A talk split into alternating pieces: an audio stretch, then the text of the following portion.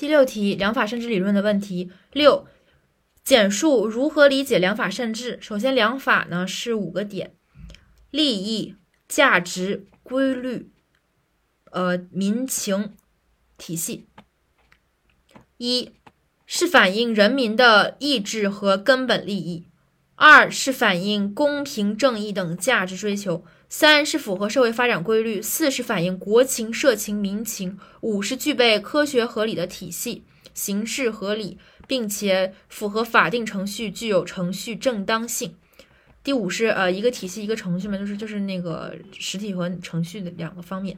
然后，另外善治包括以下一二三四五五点内容：善治是民主治理，善治是依法治理，善治是贤能治理，善治是社会共治，善治是法德合治。民主、依法、贤能、社会、法德。